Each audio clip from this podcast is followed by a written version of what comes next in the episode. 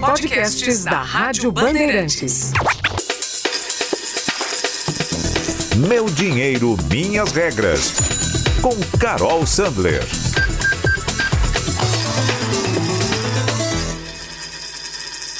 O Banco Central reduziu na semana passada a nossa taxa de juros básica da economia, a taxa Selic, para 2% ao ano. Quem lembra da taxa Selic perto dos 14, 25% ao ano há não muito tempo atrás, fica chocado. E nem se fala quem lembra da taxa quando ela estava ali perto dos 45% ao ano é uma verdadeira revolução no sistema financeiro e na vida econômica do brasileiro. Mas a gente precisa prestar atenção a uma série de fatores. Como investir? Investir em tempos de juros negativos? Como cuidar dos seus empréstimos e financiamentos? É sobre isso que a gente vai falar no episódio de hoje do Meu Dinheiro Minhas Regras. Eu sou Carol Sandler e comigo você tem Danilo Gobato. Tudo bom, Danilo? Fala, Carol. Tudo bem? Prazer mais uma vez estar aqui com você no podcast, hein? Exatamente, muito feliz a gente estar aqui hoje. E para muita gente, esse assunto da queda da Selic é motivo de comemoração, porque a gente te, passa a ter custos menores para investir no país. O Banco Central ele toma essa medida, né? Na verdade, o Comitê de Política Monetária do Banco Central é quem toma a medida, quem cuida dali de fazer as, as altas e baixas da taxa Selic, justamente para estimular a economia. E nesse dentro desse cenário de pandemia, de, de economia realmente parando, tantos setores com tanta dificuldade, reduzir os juros é uma forma de estimular a economia. Agora, quem tem dinheiro guardado, hoje a poupança ela rende 1,4% ao ano. É menos do que a Selic de 2% ao ano e é também muito menos que a inflação, viu, que está projetada para ser esse ano de 2,97% ao ano. Então a gente fica nesse cenário de juros negativos, juros que você pode até sentir que teve ali um acúmulo, que o seu patrimônio cresceu de um ano para o outro, mas você perdeu poder de compra. E isso é uma mudança muito grande. Você concorda comigo, Danilo? Ô, Carol, sim, o Brasil nunca teve um juro tão baixo, né? E uma das consequências é tentar aí novos investimentos, justamente para aquilo que você falou, ter uma reserva ali também, não é? é Quais são as dicas de ouro que a gente pode passar para os nossos ouvintes, não é? é? Com relação agora com essa nova taxa Selic, aí, o que, que você pode passar para o nosso ouvinte, hein? Onde investir? Então, Danilo, tem que tomar cuidado agora na hora de escolher os seus investimentos, porque realmente ganhar dinheiro ficou mais difícil nos seus investimentos. Com a taxa Selic 2% ao ano e uma inflação que vai chegar perto de 3% nesse ano, de acordo com o Boletim Focus, é muito importante que você pare para ver primeiro qual que é o objetivo do seu investimento e qual que é o seu perfil de investidor. Mas aí indo para o lado prático, tá? Vamos lá. Primeiro, para começar a investir, você tem que ter uma reserva de emergência. Essa reserva tem que ter seis meses do valor equivalente ao seu salário ou então da sua, do seu custo mensal, para quem não tem um salário fixo, né? Para empreendedores, autônomos, enfim. Seis meses ali do seu custo de vida guardados. E esse dinheiro tem que estar tá, é, aplicado de uma forma que você consiga resgatar ele a qualquer momento e numa, numa aplicação conservadora, que você não corre o risco de ver ela derreter, perder valor do dia para a noite, você ter que vender num momento ruim e, e, e, ficar no prejuízo. Então, o que, que isso quer dizer na prática? Ou um CDB sem, que renda 100% do CDI, uma conta digital que também tem esse tipo de rentabilidade, o fundo DI taxa zero, ou então mesmo o Tesouro Selic. Essas são opções interessantes porque todas elas te dão essa combinação de segurança, é, liquidez diária e uma rentabilidade ali de 100% do CDI. Vai ter gente que vai ouvir isso e vai falar, mas Carol, você tem, por exemplo, hoje CDBs de bancos que pagam 160%, 170% do CDI. Realmente, são bancos menores, tá? E aí você corre um outro tipo de risco quando você investe no CDB de um banco menor para reserva de emergência, hoje a gente tem que assumir que não vai ganhar da inflação mesmo. Você vai ter que deixar aquele dinheiro ali disponível para você. É melhor você colocar numa dessas opções do que colocar na poupança que está rendendo 1,4% ao ano, ou deixar na conta corrente que não rende nada, né? Se, for das, se não for dessas contas digitais. E depois, para os seus outros investimentos, depois que você tiver com a reserva montadinha, aí sim tem várias opções disponíveis, tá?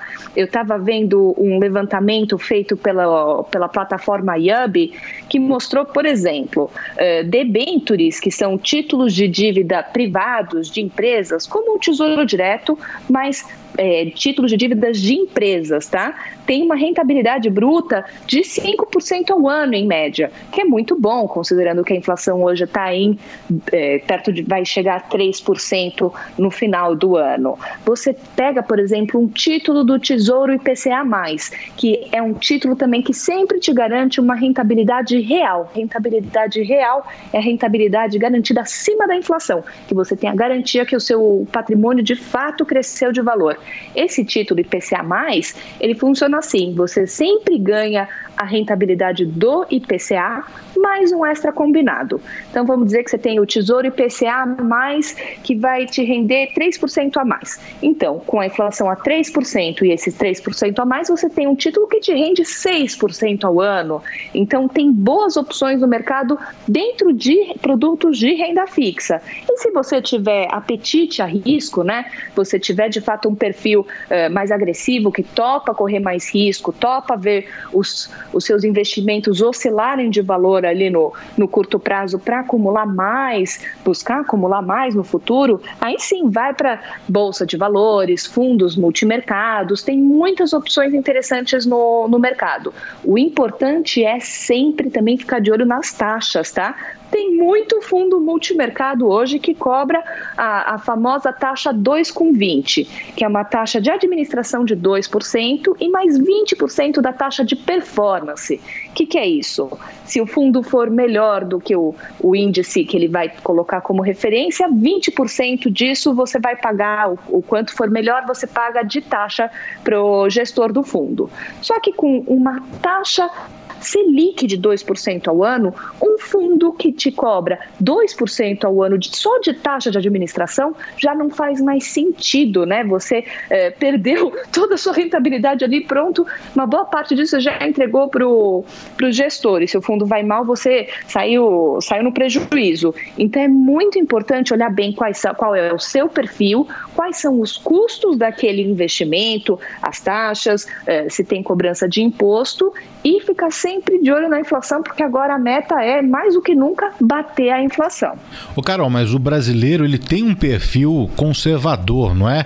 é? Eu não sei, o último dado que eu tinha era que a poupança era ainda ali a primeira opção é, dos brasileiros para investir, né? Me corrija se eu tiver errado, mas numa situação como essa, que a poupança está é, negativa, não é?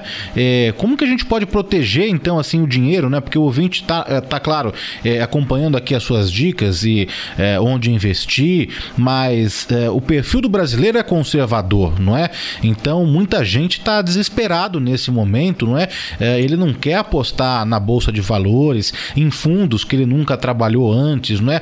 Para aquela pessoa que tem esse perfil, o melhor agora, além dessa reserva de emergência, é o que, que você indicaria, assim, na lata para o ouvinte? Olha, vai para o Tesouro Direto. Tesouro Direto tem o mesmo nível de risco da, da poupança, tá? A diferença é que a poupança tem a cobertura do, do, do FGC, então, se o banco onde você abriu a caderneta de poupança quebrar, você tem garantia de até 250 mil reais é, por instituição, por CPF. Então, você pode ter 250 mil no banco A, 250 mil no banco B, até o limite de um milhão de reais. Então, existe essa proteção da poupança. O Tesouro Direto não tem essa proteção, mas o título do Tesouro, ele está aplicado no Tesouro Direto mesmo, dentro da V3. Então, o que acontece é o seguinte, o risco de você perder o seu dinheiro é o mesmo risco de o Brasil, o governo brasileiro não honrar as suas dívidas e entrar em, em modo calote, que é um negócio que não tem nenhum tipo de sinalização de curto, médio ou longo prazo de um risco de calote do governo brasileiro. Então, é absolutamente seguro você investir nesse tipo de título. E aí você tem títulos de vários perfis, tá? O Tesouro Selic, ele funciona como a poupança, ele é um pouco mais difícil de fazer do que você abrir uma caderneta de poupança, é, mas tem um monte de tutorial na internet mostrando, vídeos no YouTube, e depois que você aprende a fazer aquilo, você torna bem fácil, ele acaba, depois você pega que ele fica intuitivo mesmo, e você vai ter uma rentabilidade que não vai ser os 70% do, do CDI, da Selic, que é o, o caso da, da poupança, mas sim 100% da Selic. E esses 30% a mais fazem uma diferença importantíssima. É, quem não gostaria de ter 30% a mais de rentabilidade nas suas aplicações? E é o mesmo nível de risco. Você começa então com o Tesouro Selic para reserva de emergência, olha o Tesouro IPCA mais para o longo prazo, porque ele te ajuda a construir patrimônio com ganho real de, de, de rentabilidade. Você sempre vai ganhar acima da inflação, com um nível de risco realmente muito baixo. E começa a ler, começa a acompanhar, ver os vídeos na internet, acompanhar sempre aqui o podcast, porque aí você vai pegando gosto pela coisa e conhecendo outras formas de você aplicar seu dinheiro. E bancos também e corretoras estão lançando novos produtos também, não, Carol? É interessante é, ficar de olho nesses lançamentos ou é aquele papo de gerente de banco, hein?